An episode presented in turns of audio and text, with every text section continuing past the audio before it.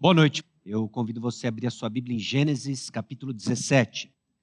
Nós estamos caminhando a nossa série de mensagens baseadas no livro de Gênesis. Se você nos visita, é uma convicção, é um valor da Igreja Batista Maranata, a pregação expositiva. Por pregação expositiva é quando o ponto da mensagem é o ponto do texto, é o ponto da palavra de Deus. Quando isso acontece, é Deus falando conosco. É Deus moldando o seu povo até os dias de hoje, século 21, Vale do Paraíba, no nosso contexto, São José dos Campos. E nós abrimos a Bíblia em Gênesis capítulo 1, início lá atrás em nossa série, e temos visto a razão de todas as coisas, a origem de todas as coisas. Vimos o propósito pelo qual Deus criou não só a humanidade, mas todo o nosso contexto, a natureza. E vimos também como o pecado distorceu todas as coisas. Não existe um aspecto de quem nós somos que não tenha sido afetado pelo pecado. Nós não somos tão ruins quanto poderíamos ser, mas não existe um aspecto de quem nós somos que não tenha sido afetado pelo pecado.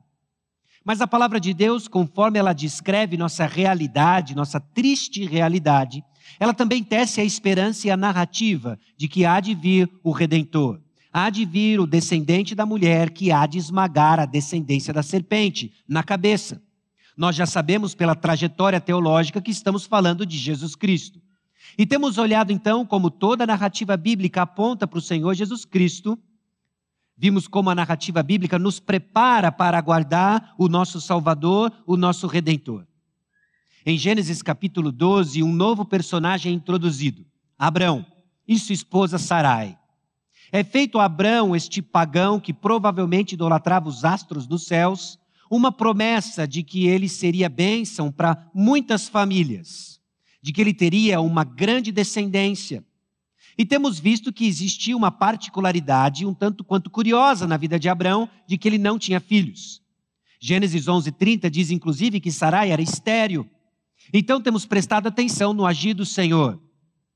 E visto inclusive à luz do que Hebreus capítulo 11, versículos 8 a 10 nos ensina de que Abraão e sua jornada de fé se tornou uma espécie de paradigma, de modelo para nós de como Deus forja a fé dos seus filhos. Pela fé, Abraão, quando chamado, obedeceu a fim de ir para um lugar que devia receber por herança e partiu sem saber onde ia.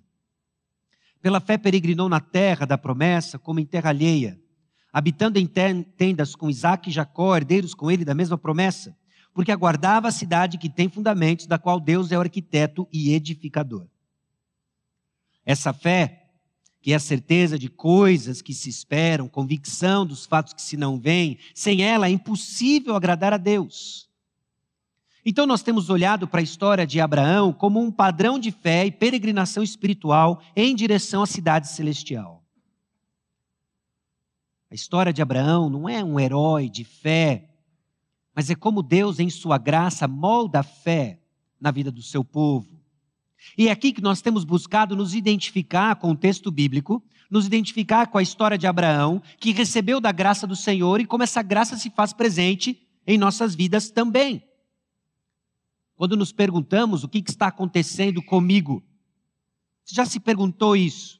Em sua jornada espiritual, se perguntou o que está acontecendo, parece que se tornou difícil crer, se tornou difícil demais confiar, me vejo vacilando, me vejo de um lado para o outro, sem direção, sem orientação. Essa não é uma experiência estranha à palavra de Deus. Nós vimos isso justamente na caminhada de Abraão e como Deus vem forjando fé, fé madura, nesse homem que foi chamado amigo de Deus. O que vimos até agora sobre a maturidade da fé é que ela acontece nas circunstâncias dadas por Deus e cresce na obediência à palavra de Deus. Irmãos, alguns elementos se repetem, criando o contexto certo para que fé autêntica seja provada e aprovada. Somos provados e a expectativa é que diante do Senhor sejamos aprovados. Bom, isso acontece nas circunstâncias que Deus nos dá, e a expectativa é a obediência à palavra de Deus. Vimos que essa maturidade de fé ela acontece nos termos de Deus, nos movendo a ação coerente com a palavra de Deus. Abraão está sendo provado e a sua resposta deve ser de obediência à palavra de Deus. Em meio às provas, meus irmãos, em meio às circunstâncias adversas e diversas, nós somos tentados a confiar em nosso coração, nós somos tentados a confiar em nossa percepção, nós somos tentados a confiar em nossa sabedoria, na nossa própria percepção de tempo. Vimos que maturidade de fé acontece em confiança no tempo de Deus, nos mostrando o agir perfeito de Deus, que é amplo, que não age apenas na vida de Abraão, mas age também em todo o seu contexto, em toda a sua família, forjando eventos que vão dar um curso à história que nos afeta até o dia de hoje. É assim que Deus age. Abraão não viu tudo isso, ele creu nisso. E vimos também que, apesar de nós, com nossos delitos e pecados, Deus amadurece nossa fé. Meus irmãos, apesar de nós. E conforme nos identificamos, não só com passos de obediência que Abraão dá, mas também com seus vacilos, somos chamados a crer mais uma vez que, apesar de nós, Deus faz crescer em nós uma fé madura. E agora nós estamos diante de Gênesis capítulo 17, e a estrutura da narrativa segue mais ou menos assim. Deus vai aparecer mais uma vez a Abraão para reforçar suas promessas. Eu sei que a nossa leitura nos dá uma semana de distância e às vezes nos faz esquecer aquilo que Deus disse lá em Gênesis capítulo 12. Bom, hoje em Gênesis capítulo 17, não faz apenas uma semana que foi a última vez que Deus apareceu para Abraão, mas 13 anos. Aliás, fazem 24 anos que ele apareceu a primeira vez a Abraão. Ele aparece mais uma vez para reforçar suas promessas. O Senhor institui a circuncisão como um sinal externo de sua aliança. Esse é um sinal da aliança que Deus estabelece com Abraão.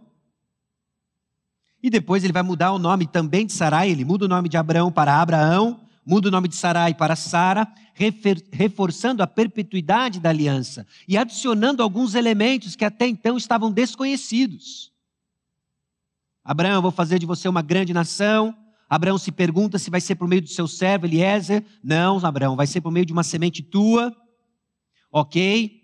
E agora mais uma informação é dada: é uma semente tua com Sara, sua mulher. E Abraão então obedece ao Senhor. Essa é a fluidez do nosso texto de hoje. E vamos para Gênesis capítulo 17, versículos 1 a 27.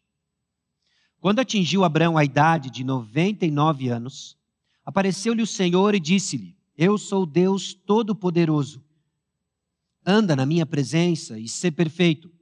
Farei uma aliança entre mim e ti, e te multiplicarei extraordinariamente. Prostrou-se Abraão, rosto em terra, e Deus lhe falou: Quanto a mim, será contigo a minha aliança, serás pai de numerosas nações. Abraão já não será mais o teu nome, sim Abraão, porque por pai de numerosas nações te constituí. Fartiei fecundo extraordinariamente, de ti farei nações, e reis procederão de ti. Estabelecerei a minha aliança entre mim e ti e a tua descendência no decurso das suas gerações, aliança perpétua, para ser o teu Deus e da tua descendência. Dar-te-ei a tua descendência a terra das tuas peregrinações, toda a terra de Canaã em possessão perpétua, e serei o seu Deus.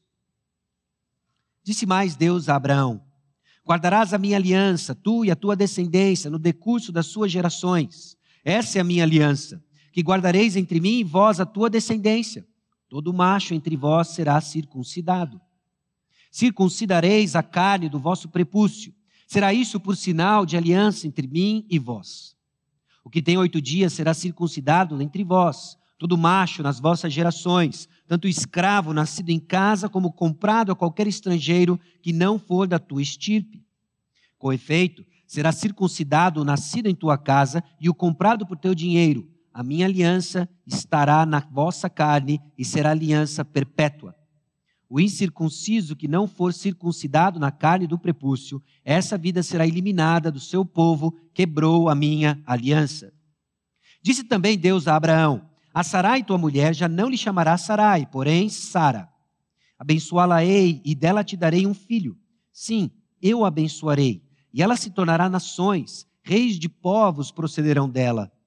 Então se prostrou Abraão, rosto em terra, e se riu, e disse consigo: A um homem de cem anos há de nascer um filho? Dará à luz Sara com seus noventa anos? Disse Abraão a Deus: Tomara que viva Ismael diante de ti. Deus lhe respondeu: De fato, Sara, tua mulher, te dará um filho, e lhe chamarás Isaque. Estabelecerei com ele a minha aliança, aliança perpétua para sua descendência. Quanto a Ismael, eu te ouvi. Abençoá-lo-ei, falo-ei fecundo e o multiplicarei extraordinariamente. Gerará doze príncipes e dele farei uma grande nação. A minha aliança, porém, estabelecê-la-ei com Isaque, o qual Sara te dará luz neste mesmo tempo daqui um ano. E fim desta fala com Abraão, Deus se retirou dele, elevando-se. Tomou, pois, Abraão a seu filho Ismael e a todos os escravos nascidos em sua casa, e a todos os comprados por seu dinheiro, todo macho dentre os de sua casa, e lhe circuncidou a carne do prepúcio de cada um, naquele mesmo dia, como Deus lhe ordenara. Tinha Abraão 99 anos de idade quando foi circuncidado na carne do seu prepúcio. Ismael, seu filho, era de 13 anos quando foi circuncidado na carne do seu prepúcio. Abraão e seu filho Ismael foram circuncidados no mesmo dia. E também foram circuncidados todos os homens de sua casa, tanto os escravos nascidos nela, como os comprados por dinheiro ao estrangeiro. Vamos orar? Senhor, aqui estamos diante da tua palavra, diante de promessas que o Senhor fez a Abraão, esclarecidos, ó Deus, do teu santo caráter, fiel, que cumpre promessas. Abra, Deus, nosso entendimento, para mais uma vez desfrutarmos das riquezas que temos em Cristo Jesus, promessas que nos foram feitas e nos apropriamos delas pela fé, e firmando nossos passos na tua graça, para honra e glória, Deus, do teu nome. E é no nome de Jesus que nós oramos. Amém. Irmãos, a fé justificadora triunfa sobre a demora prolongada da promessa por meio de uma aceitação obediente das mudanças e das responsabilidades contidas na aliança ampliada. Irmãos, tem muita coisa nesse capítulo. É uma pena que nós temos apenas uma hora, uma hora e pouco, às vezes menos, às vezes um pouquinho mais. Mas é muita coisa. Trata-se de um capítulo extremamente importante para o desenvolvimento da história de Israel e, por consequência, da nossa própria história. Deus amplia a aliança. Deus pega aquela sementinha que foi lançada em Gênesis capítulo 12, amadurecida ao longo desses capítulos. Em Gênesis 17, ele estoura isso, deixando evidente a sua graça abundante sobre Abraão, que ao mesmo tempo tem a sua fé sendo forjada. Enquanto Deus está dando cada vez mais revelação, mais informação, Ele está amadurecendo a fé de Abraão, que agora se torna uma fé triunfante, obediente, e sabe que o Senhor vai cumprir os termos das suas promessas, de acordo com a sua palavra, independente das circunstâncias adversas que Abraão se encontra. Por isso que eu quero propor para você que uma fé triunfante é a resposta apropriada à graça divina soberana que insiste em abençoar apesar das circunstâncias adversas. Meus irmãos, muito se fala sobre triunfo, muito se fala sobre uma fé triunfante, mas pouco se fala baseado no que a Bíblia diz sobre termos uma fé triunfante. Porque a ênfase não está na qualidade da nossa fé, a ênfase está em quem nós depositamos. E quando entendemos o Deus da Bíblia, quando entendemos esse Deus maravilhoso, gracioso, que enviou seu Filho Jesus Cristo, cujo Espírito Santo cela em nós o penhor da promessa, não temos outra resposta adequada senão uma fé triunfante, que vai ser traduzida em obediência aos termos do Senhor. Então eu repito mais uma vez: você já se pegou se perguntando: o que está acontecendo comigo? O que, que está acontecendo com a minha fé? Parece que eu estou a um fio de sair do prumo. Às vezes, parte da nossa, do nosso desespero, da nossa inquietação, vem justamente de desconhecermos a natureza de uma jornada de fé.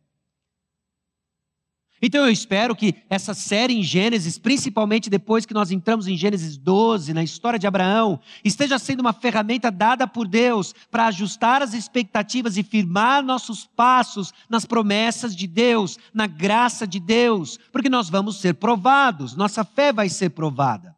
E você precisa de respostas sólidas, você precisa conhecer mais quem Cristo é, o que ele fez em seu favor e fundamentar sua fé no objeto correto, na pessoa certa. Não é você e sua boa vontade, não é você e suas experiências, é o Senhor e a obra dele. Essa é certa. E aqui, meus irmãos, que prosperamos corretamente espiritualmente. Bom, de forma última, essas bênçãos não se limitam a Gênesis 17, mas elas apontam para algo maior, e nós lemos isso no início da nossa noite, Efésios capítulo 1, versículo 3. Bendito Deus e Pai de nosso Senhor Jesus Cristo, que nos tem abençoado com toda sorte de bênção espiritual nas regiões celestiais em Cristo. Meus irmãos, nós somos abençoados em Cristo Jesus, bênçãos abundantes, bênçãos que muitas vezes nós perdemos de vista, não enxergamos e desanimamos vacilamos, como Abraão, que não enxergava e vacilou, mas pela fé somos chamados a nos apropriar e saber que sim, estamos numa jornada espiritual, existe bênçãos celestiais que nos aguardam, existe bênçãos que nós nos apropriamos hoje e pela fé, como Abraão caminhou, caminharemos. E muitas vezes, como Abraão vacilou, vacilaremos. Mas diferente de Abraão, diferente de mim, de você, Jesus Cristo perfeito viveu a vida que eu e você não conseguimos viver. E morreu a morte que eu e você deveríamos morrer. Meus irmãos, diante de tudo isso, eu quero pensar com vocês quatro realidades espirituais importantes.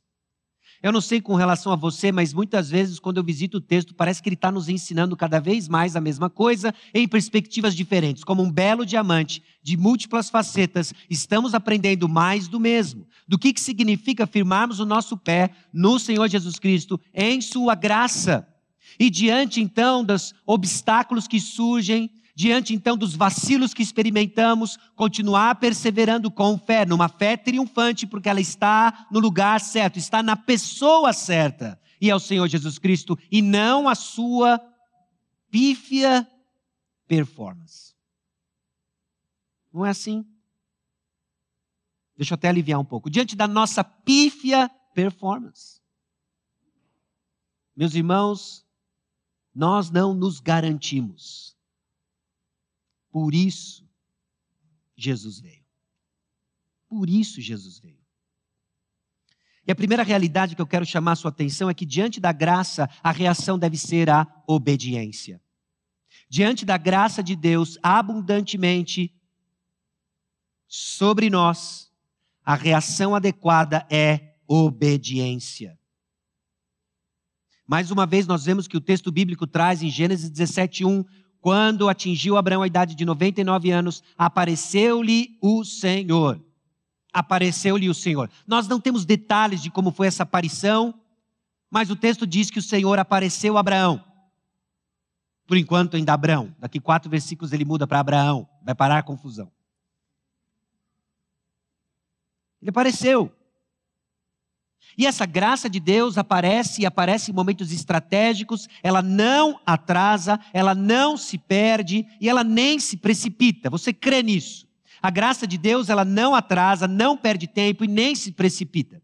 Grande parte dos nossos vacilos, das nossas dificuldades em jornada espiritual tem a ver com o tempo de Deus. Seja você travando uma luta ferrenha contra o pecado, tentações, você sucumbe, você levanta, você se arrepende, você confessa. Você aprende mais do Senhor, aprende a depender dele, se apropria da graça dele. E você se pergunta quando que eu vou estar livre disso? E você começa a se questionar de que a graça de Deus parece que falha com você. Não, o Senhor não atrasa, o Senhor não perde tempo e ele nem se precipita. Todas as coisas estão cooperando para o bem daqueles que amam a Deus num processo em que Ele está forjando em nós o caráter de Cristo. Nós vamos focar nessas verdades e nós vamos, juntamente com Abraão, aprender valiosas e preciosas lições. Nós estamos diante de um homem de 99 anos. Gênesis capítulo 12, versículo 4, quando o Senhor apareceu a Abraão pela primeira vez, ele tinha 75 anos. Esse camarada está 24 anos, olhando as estrelas e sendo lembrado das promessas do Senhor e amargando um suposto atraso, abandono e se perguntando: onde está o Senhor? Ele deu passos de fé, ele deu vacilos. Sara, idem. Ele viu seu sobrinho se desviando por um caminho terrível. Ele saiu para lutar em favor do seu sobrinho. Ele foi aprendendo lições, mas ele continua aguardando a concretização das promessas. Semana passada, 13 anos atrás, por causa de Gênesis 16, certo? Abraão e Sara resolveram dar um jeitinho. Sara tinha uma serva egípcia, que não deveria estar com eles. Nós vimos isso também, não é? E Abraão tem um filho com Agar, Ismael. Está aí, o filho da promessa. Até agora, Abraão acha que é Ismael o filho da promessa. Mas não, não é. Deus cumpre suas promessas e se revela enquanto promete. Meus irmãos, o texto diz: Eu sou o Deus Todo-Poderoso. Eu sou o Deus Todo-Poderoso. O nome comumente usado e associado com a ideia de que Deus mantém suas promessas.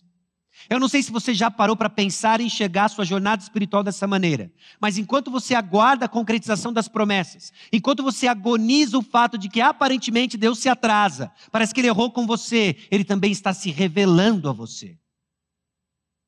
O ponto não é, meus irmãos, nós desfrutarmos de uma circunstância esperada, querida, aguardada. O ponto é conhecermos Deus. Esse é o ponto. E para conhecermos a Deus, para nos apropriarmos de tudo que Deus é, da sua revelação, Deus desenhou um processo em que envolve o seu tempo, não o nosso. Então, enquanto Deus não cumpre suas promessas, ele está se revelando para Abraão. E ele precisa conhecer de que Deus, ele é o todo-poderoso. Ele é aquele que cumpre promessas. E Abraão está prestes a desfrutar disso. Você não pode se esquecer disso. Porque você também está aguardando promessas. Muitas. Nós temos sido desafiados de que quando nós falamos de promessas, não é os seus desejos mais intensos ou até mesmo suas cobiças mais íntimas e profundas. Nós estamos falando das promessas que o Senhor nos deu. As promessas de que um dia Ele vai nos enxugar, vai enxugar nossos olhos de toda lágrima vai nos consolar de todo luto, vai dar descanso das lutas contra os nossos pecados e pecados de outras pessoas, simplesmente também vai nos dar descanso de viver num mundo caído. Nós vamos ter descanso disso. Você já se pegou cansado de tanta coisa acontecendo ao seu redor. E aí você começa a se perguntar: o que está acontecendo comigo? Estou me afogando. Eu preciso dar algumas braçadas para manter a cabeça fora d'água. Mas eu já não tenho mais força para dar braçada nenhuma. Então vacilamos. Meus irmãos, nós temos promessas de que isso tem data para acabar. Quando é? Não sabemos. Assim como não foi dado a Abraão 24 anos atrás, quando viria o filho da promessa, ele aguardou.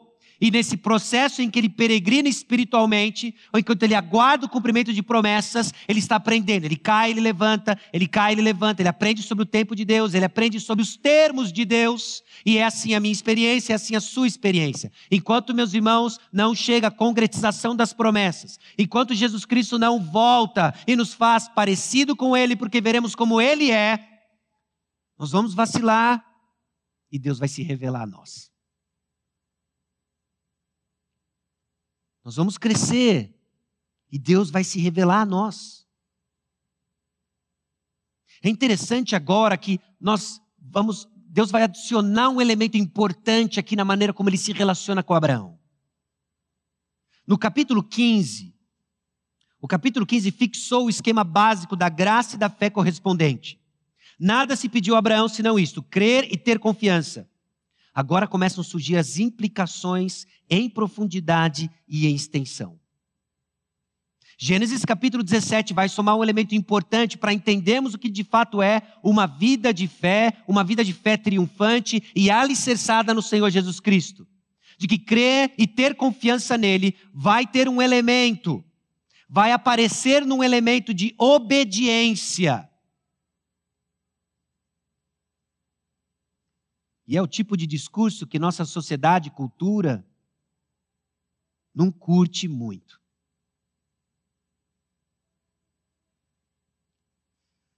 Bom, mas o versículo 17, o capítulo 17, versículo 1 termina assim: Anda na minha presença e ser perfeito.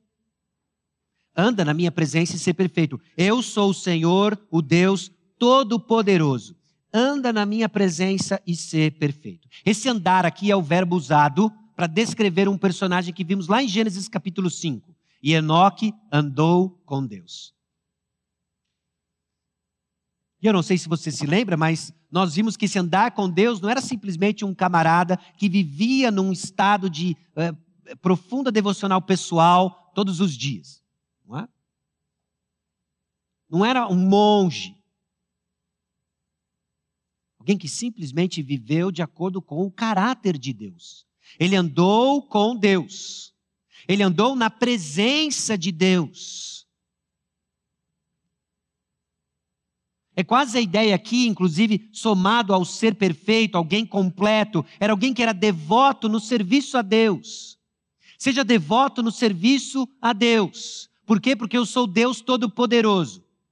O Senhor se apresenta a Abraão agora e chama Abraão a viver de acordo com, coerentemente com o caráter de Deus. É assim que nós vivemos na presença de Deus. Na presença de Deus, nós somos chamados a um viver coerente. Porque Deus está aqui. E esse é um tema, meus irmãos, que se desenvolve ao longo de toda a narrativa bíblica. Desde o santuário no jardim do Éden, na presença de Deus, havia uma certa forma que Adão e Eva deveriam viver, e nós vimos que eles resolveram viver por conta própria. Entre o pecado na história da humanidade, distorcendo todas as coisas. E conforme essa comunhão está sendo restaurada por iniciativa divina, nós vemos que havia uma postura adequada diante de quem Deus é, porque estamos na presença de Deus. E presença de Deus é mais um dos termos muito vagos hoje dentro do evangelicalismo. Nós falamos de presença de Deus e muitas vezes quase como um sinônimo de uma experiência que eu estou tendo. Você vai ter experiências na presença de Deus, mas é mais do que isso. Se nossa experiência não é informada por verdade e revelação divina, ela está distorcida. Então nós vamos olhar mais uma vez e entender o que, que significa viver na presença de Deus. Por exemplo, Efésios capítulo 2, versículos 19 a 22.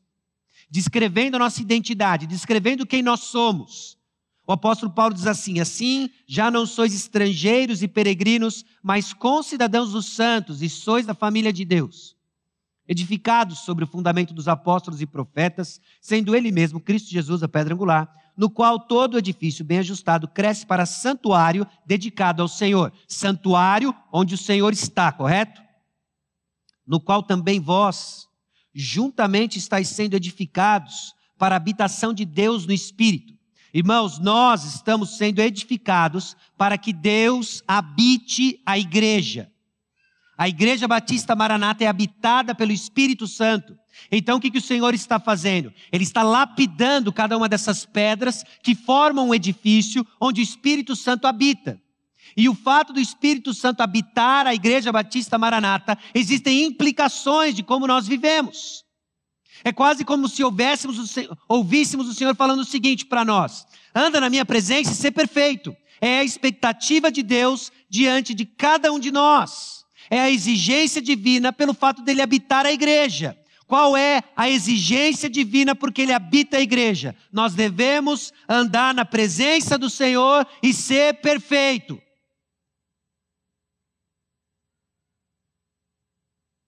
É isso. Perfeito. O último apaga a luz e não sou eu.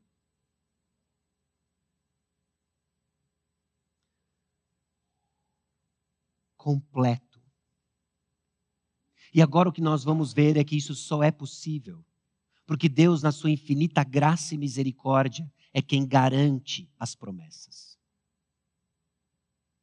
Meus irmãos, a razão pela qual nós ouvimos o que acabamos de ouvir e não saímos correndo para não ser o último a apagar a luz, é porque Deus garante suas promessas. É Deus quem garante. Por isso ele é o centro da nossa adoração, por isso ele deve ser o centro das nossas vidas, por isso que é ele que tem razão, por isso que é ele quem diz e nos conforma como devemos viver e caminhar. Esse é um padrão, inclusive, que segue e segue ao longo de toda a Escritura, 1 Pedro capítulo 1, versículo 15 e 16. Segundo é santo aquele que vos chamou, tornai-vos santos também vós mesmos em todo o vosso procedimento, porque escrito está, sede santos, porque eu sou santo. Agora, conforme essa aliança em Abraão, de Abraão, é, ela explode, ela, ela abrange agora multidões de nações. O Senhor inclui o elemento agora de obediência. Diante da graça de Deus que, se, que aparece diante de Abraão, agora o que é requerido é obediência. Por quê? Porque Deus é santo. Porque Deus é santo. Às vezes é, é triste quando nós notamos pessoas rechaçando o discurso de santidade ou, ou a busca de uma ética cristã excelente, com medo de legalismo. Meus irmãos, isso é liberalismo. Agora, diante da graça do Senhor, a atitude que se espera do crente em Cristo é de obediência. É de obediência. Então o Senhor dá mais detalhes: farei uma aliança entre mim e ti aliança perpétua, para ser o teu Deus e da tua descendência. Abraão agora tem uma mudança de nome. Significativo agora, porque agora ele vai ser pai de muitas nações. E o Senhor disse que vai fazer uma aliança entre mim e ti, diz o Senhor. E essa aliança é perpétua, para ser o teu Deus e da tua descendência. Meus irmãos, a aliança de Deus, a graça de Deus, desculpa, é expressa em aliança conosco, apesar de nós. Apesar de nós. Então, por favor, deixe todas as suas intenções e motivações de se considerar justo diante do Senhor por causa das obras que você faz lá fora. Não é à toa que estamos cansados, não é à toa que muitas vezes nos vemos esgotados, porque ainda resiste dentro de nós o desejo de sermos aceitos diante de Deus por aquilo que fazemos. É apesar de nós e por causa da graça dele. Abraão é esse homem confuso. Antes de tudo, aquele pagão adorador dos astros dos céus. Agora recebe o chamado de Deus, é trabalhado por Deus, e o Senhor insiste em fazer uma aliança com ele, e essa aliança é perpétua. E sabe qual é a graça maior? A graça maior de tudo isso, e eu sei que a gente fica viciado ao ler a história de Abraão e a gente fica imaginando, olha, de ti faria uma grande nação, a promessa da terra, e a gente fica imaginando aquela descendência de Abraão próspera que explode numa multidão de pessoas, que se torna uma grande nação. Já começamos a puxar todas as histórias do Antigo Testamento. Mas, meus irmãos, a maior graça não é essa. A graça maior é ter Deus. Para ser o teu Deus. Deus é e sempre será o bem maior. E se isso não aparece, não tem espaço na sua compreensão de bênção, é por isso que você é miserável porque você está pego em bênçãos materiais que se vão, ou você está pego em bênçãos que são temporárias, e você deixou de ter aquilo que você não pode deixar de ter. Deus é o bem maior. Mas o nosso coração reluta para entender isso, porque nós não experimentamos isso. Nós achamos esquisito quando alguém fala algo sobre uma experiência com Deus e de ter estado na presença de Deus, e a gente olha e fala assim: quem é esse esquisito. Esse crentinho. Deus é o bem maior. Nós precisamos declarar e confessar isso com fé. Nós precisamos continuar crendo e se aproximar do Senhor. com fé, entendendo que Ele é o bem maior. Não existe nada que possa acontecer com você melhor do que conhecer a Deus. Você crê nisso? A gente fala, amém, amém. Amém. Amém. Esse é o nosso coração distante do Senhor. Mas hoje ele vem até nós e diz: Olha, eu sou melhor. Eu sou melhor. Enquanto a gente fala que bênção e coisas vêm à sua cabeça, Deus é melhor e maior. Deus é digno. Deus é digno da nossa obediência. Porque Ele é o nosso Deus. Para ser o teu Deus e da tua descendência, essa não é uma frase exclusiva apenas a Abraão. 2 Coríntios 6,16, porque nós somos santuário do Deus vivente, olha aí, nós somos santuário do Deus vivente, como ele próprio diz: habitarei e andarei entre eles, serei o seu Deus e eles serão o meu povo. Meus irmãos, nós somos dele, nós somos do Senhor, comprados pelo precioso sangue de Jesus, e não tem bem maior do que conhecer ao Senhor. Todo o nosso cansaço é um cansaço que vem da ignorância de saber e conhecer de quem Deus é. Não é porque você não tem algo, não é porque você não conhece algo sobre esse mundo, não é porque você tem dúvidas, não é porque relacionamentos foram quebrados. Nosso cansaço nasce da nossa ignorância sobre quem Deus é. Nós precisamos conhecer mais de Deus. E a boa nova é que ele se fez conhecido. Como cegos tateando o ar no escuro. Deus se revelou a nós. Por isso não vamos nos cansar de dizer de que Deus, na sua graça, mandou seu filho Jesus Cristo, que viveu uma vida que eu e você não conseguimos viver, e morreu a morte que eu e você deveríamos morrer. Ele se fez conhecer. Ele tomou a iniciativa e ele está dizendo: Eu sou o melhor, eu basto, eu sou o suficiente. E meus irmãos, e nós vemos aspectos da graça de Deus aqui sendo extremamente condescendente no sentido positivo do termo aqui com Abraão, indo até ele, fazendo aliança, explodindo os termos dessa aliança. Olha, você não vai ser bênção para a sua vida, você vai ser pai de numerosas nações far-te-ei fecundo extraordinariamente. De ti farei nações, e reis procederão de ti. A natureza do nosso Deus é essa daqui, ó. O Senhor se comprometeu conosco por mais frágeis que sejamos. Ele se ligou a nós. Em Cristo essa ligação não pode ser quebrada, está segura. Não tem para onde correr que vá quebrar a ligação que temos com Cristo. E é esse tipo de amor e é esse tipo de graça que continua a nos persuadir e nos atrair para Ele de volta. Ainda que você tenha durante essa semana corrido solto por aí, esquecido do Deus Criador dos céus e da terra, e o que Ele fez por você, mais uma vez aqui estamos, sendo lembrados de que a ligação que temos com Ele em Cristo Jesus não se quebra, e aqui Ele nos chama de novo: Vem, meu filho. Confessa, deixa, abandona e receba misericórdia. Vem, meu filho, vem, minha filha, encontre descanso, conheça mais de mim, vou ser o seu Deus. É o que você precisa. É o que você precisa. Diante então da graça de Deus, a reação deve ser essa obediência, e a graça de Deus que nos persuade a obedecer é essa, que não falha nunca. Que não falha nunca. Somos chamados a servir a Deus e um Deus bom. Agora, essa obediência que nós somos chamados a viver, essa obediência externa, ela é sinal de fidelidade interna.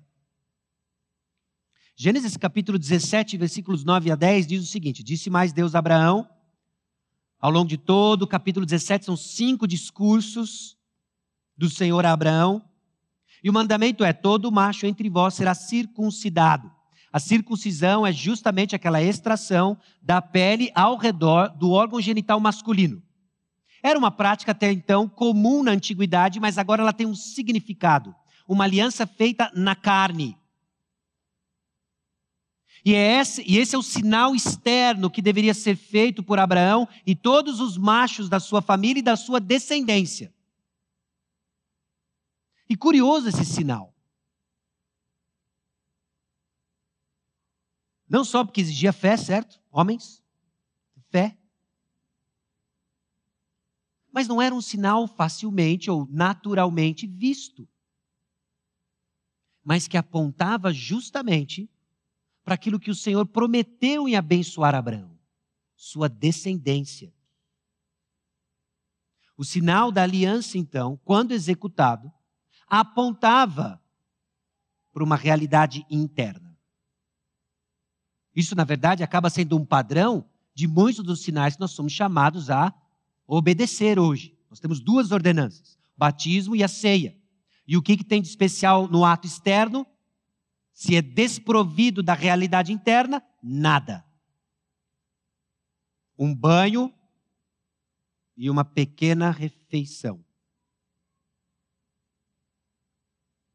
Mas com a realidade interna é sinal, essa obediência externa é sinal de algo que Deus operou em nós. Nós proclamamos algo. E assim é a obediência, meus irmãos. Longe de nós vivemos a ética cristã ou buscarmos obedecer a palavra de Deus como mero moralismo. O farisaísmo, o legalismo e tantos outros ismos. Mas longe de nós desprezarmos de que esses imperativos, essas ordens, nada mais são do que expressão de fé, de concordância com o caráter de Deus, porque Ele é santo. Então nós começamos a ver que a obediência é sim esse sinal externo de uma realidade interna, de fidelidade interna. Essa fé que recebe as bênçãos da aliança é vista então na obediência externa. Mensalmente nós nos reunimos para celebrar a ceia do Senhor. Somos lembrados da nova aliança, a aliança que Deus estabeleceu conosco em Cristo Jesus. E dizemos que cremos nos apropriamos dessas bênçãos, temos garantias espirituais, nós sabemos que vamos desfrutar de bênçãos celestiais, riquezas abundantes espirituais em Cristo Jesus. Amém. Dizemos isso, professamos isso, e a nossa obediência é o sinal externo, é a evidência externa de que aquilo que professamos é a realidade interna do nosso coração. Por isso, a batalha contra o pecado. Por isso a incansável batalha contra o pecado. Por quê? Porque a graça de Deus abundante nos deixa juntos dele, um laço inquebrável com o Senhor, nos perdoa, nos redime. Por isso a luta contra o pecado. Porque é a graça de Deus que opera em nós. Somos persuadidos no temor do Senhor a viver para Ele. Ele é digno. Então eu pergunto quais são os sinais externos de uma transformação interna. Sede santos porque eu sou santo. Quais são as evidências de que você está andando com o Senhor? Quais são as evidências do seu caráter que ele cresce em virtude, que ele cresce em perfeição, completo? Ele aponta para o Senhor deve causar em você estranheza quando você confessa Jesus Cristo como Senhor e Salvador da sua vida, quando você canta o que canta aqui dominicalmente e vive como se o Senhor não existisse de segunda a sábado. Ele é Senhor, Ele é Senhor sobre todas as coisas. Obediência externa, então, é sinal de fidelidade interna. E o terceiro ponto que nós olhamos aqui é que Deus sustenta suas promessas a despeito de nós.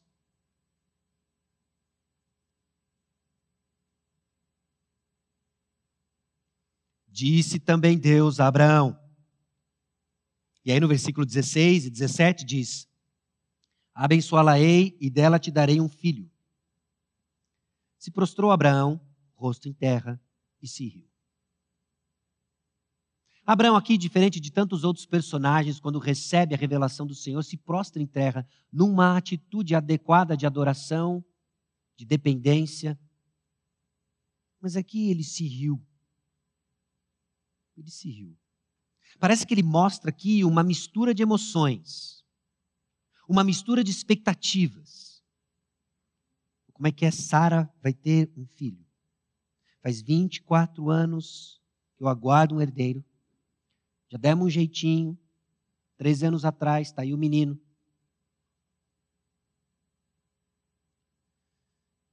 Talvez a primeira reação dele tinha sido de um pouco de incredulidade esse riso.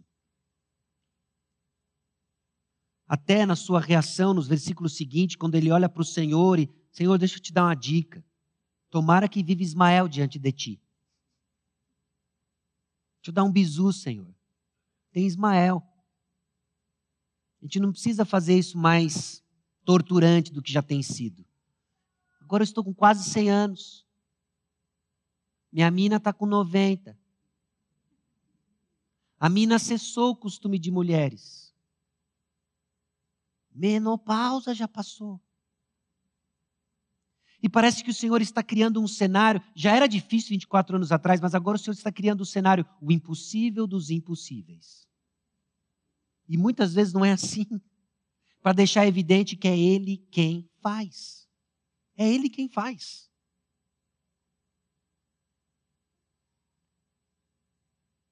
Mas Abraão ainda mantém seu espírito aberto para correção. Deus lhe respondeu de fato: Sara, tua mulher, te dará um filho. E lhe chamarás Isaac. Agora tem nome. Estabelecerei ele a minha aliança, aliança perpétua para a sua descendência.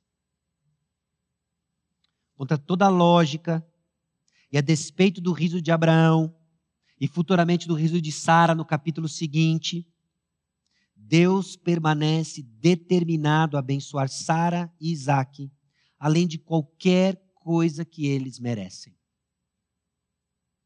É assim todo momento instante conosco, meus irmãos. A despeito de nós, Deus mantém firme o propósito de nos abençoar, porque é para o louvor da sua glória, é para o louvor da sua graça e o compromisso que ele tem com o seu plano e com sua glória é maior do que o nosso pecado, que a demonstração da sua misericórdia, da sua graça, é maior que o nosso pecado. Então, a despeito de nós, a despeito, a despeito de nossas falhas, de nossas decisões equivocadas, de diálogos que nunca deveriam ter acontecido, de relacionamentos que foram rompidos, a despeito de nós, Deus nos persuade, Deus toma a iniciativa e mais uma vez aqui se encontra para mostrar a sua graça. E o que cabe a nós? Confissão. Cabe a nós? Prostrado, talvez rindo. Não, é que esse cara aí na frente não entende a minha situação. Senhor, eu já dei um jeito naquilo. Não deu. É nos termos do Senhor, é no tempo do Senhor. Presta atenção nisso daqui. Os propósitos da graça de Deus não ficam cativos pelo pecado humano ou circunstâncias adversas. Ele é o Deus que trabalha seus propósitos através de seres humanos fracos e ordinários como Abraão e Sarai. É a graça de Deus, não mérito humano, que determina o curso e a bênção de nossas vidas. É olharmos para trás e vermos como o Senhor interviu e agiu, e não dizer é que eu é que eu sou muito crente.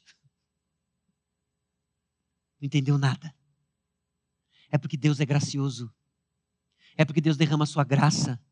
É porque Deus nos conduz apesar de nós. Que os nossos méritos fiquem lá fora, que nossos méritos sejam deixados e largados, porque é uma mochila pesada que nós não conseguimos carregar. Mas a graça de Deus é leve e nos sustenta e firma os nossos pés em obediência. Porque Ele é o começo, o meio e o fim. É o Senhor purinho na causa. Purinho na causa. Abraão e Sara fazem uma lambança. E não é que o Senhor vem limpando atrás. O Senhor segue firme nos seus propósitos. E aquilo que parecia lambança, o Senhor transforma em bem e continua abençoando. Essa é a natureza do nosso Deus. Deus quer lhe abençoar. Deus quer lhe abençoar. E isso precisa ser dito no contexto do texto bíblico e entendendo que a maior bênção é ter Deus. É ter o Senhor. E o Senhor está se revelando para Abraão e Sara. E o Senhor está se revelando para mim e para você. O Senhor vai sim abençoar Ismael. Ele ouviu Abraão. Quanto a Ismael, eu te ouvi, Abraão. Fica tranquilo. O menino vai crescer, vai ser abençoado. Mas a minha aliança nos meus termos, e vai ser com Isaac, o qual Sara te dará luz. Nesse mesmo tempo, olha agora quão preciso e gracioso Deus é, daqui um ano. No centenário, você vai segurar Isaac. Depois Deus se retirou. E o que Abraão fez? Fé triunfante, meus irmãos, é fé obediente. Fé triunfante é fé obediente. Pessoas descrevem fé triunfante de acordo com o que elas têm ou deixam de ter. A Bíblia descreve fé triunfante numa fé perseverante e obediente nos termos do Senhor. Isso é uma fé triunfante. Moído por causa do nosso pecado, olhando mais uma vez para a graça abundante do Senhor, somos então mais uma vez persuadidos, compelidos, energizados, se você quiser assim usar o termo, encorajados para um passo de obediência. Essa é uma fé triunfante. Isso é o agir do Espírito. Esse é o poder do Espírito, que não se resume a uma experiência subjetiva e isolada, mas que é pautada em obediência à palavra de Deus. Então, os critérios pelo qual a obediência de Abraão vão ser avaliados são claros. Olha, você sai da tua terra, da tua parentela, ele sai, ele foi. Agora, esse é o sinal da minha aliança com o Senhor, é a circuncisão. Abraão, com 99 anos, então ele se circuncida. Ele e Ismael, de 13 anos. E não só os dois, mas todos os homens da casa dele. Há um pequeno milagre acontecendo aqui, meus irmãos. Eu quero que você tente imaginar você, funcionário, você empregado, no seu ambiente de trabalho, amanhã, segunda-feira, 8 horas da manhã. Oi, como é que foi o seu final de semana? Foi ótimo? Foi bom? É, acabou as Olimpíadas. Você vê o Brasil? O Brasil decolou esse ano, hein? Estados Unidos e China que se aguarda. Olha só, nós vamos pegar eles. Aí o chefe reúne todo mundo e diz: Olha, a partir de agora todo mundo aqui é circuncidado. Onde é o RH? Está aqui minha carteira. Área. Foi o que Abraão fez. Abraão reúne então o seu clã e diz: Olha, esse aqui é o, é o esquema. Porque o Deus da aliança falou para fazer. Esse é o esquema. E todos foram. Não tente fazer isso em casa. Mas obedeça o Senhor sempre. Nos termos do Senhor.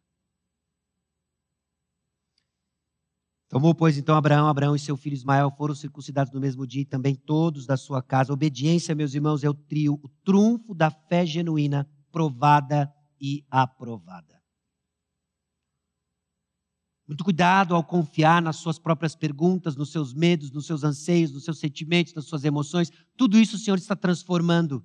Mas no final das contas, uma fé triunfante é medida sim em obediência à palavra de Deus. Os vacilos vão fazer parte então da jornada e a obediência é o selo de aprovação. Então não importa se agora você está caído, derrotado, talvez mais uma vez, inclusive pelo seu pecado habitual. Levante, a graça do Senhor é abundante, o bem maior é ter o Senhor. Não faça da sua luta contra o pecado o seu Deus. A luta contra o pecado faz sentido por causa de Deus. Levante, confesse, abandone, alcance a misericórdia do Senhor e dê mais um passo. Por quê? Porque Deus está se revelando para você. E sabe o que Ele está revelando para você, inclusive no seu pecado habitual? De que Ele é misericordioso, Ele não é que nem você. Não é que nem você que levanta a voz e diz: Eu já falei duas, eu já falei três vezes, eu não aguento mais falar. Uh. Então, seu pecado habitual confessado e trabalhado pela graça do Senhor, lhe lembra que você, graças a Deus, não é Deus. E de que o Senhor não é como você. mas ele nos levanta. E ele foge à nossa fé, ainda que ele não, continue, não pare de dizer: obedeça, ande na minha presença e ser perfeito. Mas aqui arranhamos aquilo que de fato opera mudança em nós. É que Ele é o nosso Deus. E Ele nos transforma de acordo com o seu perfeito caráter. Por isso, Abraão creu em Deus, lhe foi imputado por justiça e foi chamado amigo de Deus. Não cante isso, não leia isso como se Abraão fosse truta, brother de Deus. Ser amigo de Deus é ser convidado para uma intimidade especial em que Deus revelou seu plano para ele. E Abraão correspondeu com fé. À luz disso, considere. Considere a graça de Deus que é suficiente e abundante para garantir nossa jornada. Início, meio e fim. Início, meio e fim. Aqueles que, pela graça de Deus, têm dado passos de obediência, glória a Deus. Você tem conhecido mais de quem Deus é. Você tem experimentado isso, tem fortalecido sua fé. Esse é o caminho. Persevere. Aqueles que na luta contra o pecado têm vacilado, caído, lembre-se, é no Senhor. É no Senhor que levantamos, que somos sustentados, que encontramos perdão e crescemos. Ele é o início, o meio e o fim. Ele é o Alfa e o Ômega. E tudo que tem no meio. É nele. Corra para ele. Mais uma vez, nós somos dele, ele é o nosso Deus, ele é o bem maior. Obediência, então, aponta para os que se apropriam das promessas divinas. Se você vai de fato deixar as suas obras na porta de fora e confiar na graça de Deus, agora reconheça, na obediência nós demonstramos fé nas promessas de Deus. Abraão creu, deixou sua terra e foi. Abraão recebeu a aliança do Senhor e se circuncidou, ele, o seu filho e todos da sua casa. Ele creu, ele foi. Então deu o passo que o Senhor está lhe chamando para tomar na luta contra o pecado, em aprender mais do Senhor, dê o passo de obediência. E é em Jesus Cristo que nós desfrutamos das promessas divinas abundantes. Colossenses capítulo 2, e assim encerramos na noite de hoje. Nele também fostes circuncidados, não por intermédio de mãos, mas do despojamento do corpo da carne que é a circuncisão de Cristo. Despojamento do corpo de carne, estamos despojando o pecado. Tendo sido sepultados juntamente com ele no batismo, no qual igualmente fostes ressuscitados mediante a fé no poder de Deus que o ressuscitou dentre os mortos. E a vós outros que estáveis mortos pelas vossas transgressões e pela incircuncisão da vossa carne, vos deu vida juntamente com ele, perdoando todos os nossos delitos, tendo cancelado o escrito de dívida que era contra nós e que constava de ordenanças, o qual nos era prejudicial, removeu inteiramente, encravando-o na cruz. E despojando os principados e as potestades, publicamente os expôs ao desprezo, triunfando deles na cruz. Jesus Cristo venceu. Você crê? Despoje-se da carne. Despoje-se do seu pecado. E aproprie-se de Deus. O bem maior revelado em Cristo Jesus e selado pelo Espírito Santo. Amém? Baixe sua cabeça, vamos orar. Senhor, aqui estamos diante do Senhor e da tua palavra, na tua presença, ouvindo o teu chamado andar com o Senhor e ser perfeito. Chamado que em nós reconhecemos que não temos recursos para obedecer. Mas o Senhor fez uma aliança conosco. Enviou aquele, ó Deus, que iria, de, que iria ah, executá-la, Jesus Cristo. Cravou, ó Deus, nossos delitos, nossas dívidas na cruz do Calvário ressuscitou ao terceiro dia, Ele que é o início, o meio, o fim de todas as coisas. E ao ouvir, ó Deus, o teu chamado, nós nos levantamos e seguimos, capacitados única e exclusivamente pela tua graça, que nos persuade a dizer não ao pecado, desprovido de qualquer justiça própria, mas equipado para andar em santidade. Senhor, a tua vontade para nós é que sejamos santos. E temos promessas de que quando oramos a tua vontade, o Senhor nos atende. Escuta, Deus, nossa oração. Apesar dos ruídos do nosso próprio coração, da incredulidade mais sutil e profunda do nosso coração, não escute nossa carne, escute, ó Deus, pela fé, aquilo que a tua palavra diz e que apenas confessamos. Cria em nós, ó Deus, esse coração desejoso. Que as coisas do mundo percam o seu encanto, percam o seu encanto, e que o Senhor se torne o nosso bem maior cada dia mais. É só o Senhor que queremos. Em nome de Jesus e para a glória de Deus e para o nosso bem que oramos. Amém.